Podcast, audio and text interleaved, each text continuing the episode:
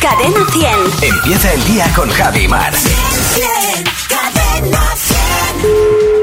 Buenas, Hola, muy buenos días. Le llamo del Instituto de Estadística Aravaca de la Cruz. ¿Con quién hablo? es con Pilar. Hola Pilar, ¿qué tal? Bien. Si a un cantante le duele la espalda cuando sale de grabar su nuevo trabajo, ¿puede ser hernia de disco? Totalmente. Sí.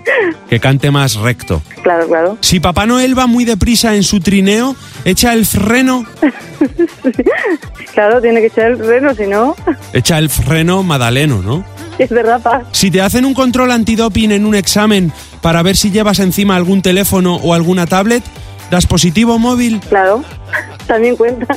Si me miro a mí mismo mientras hago algo malo, espío mis pecados.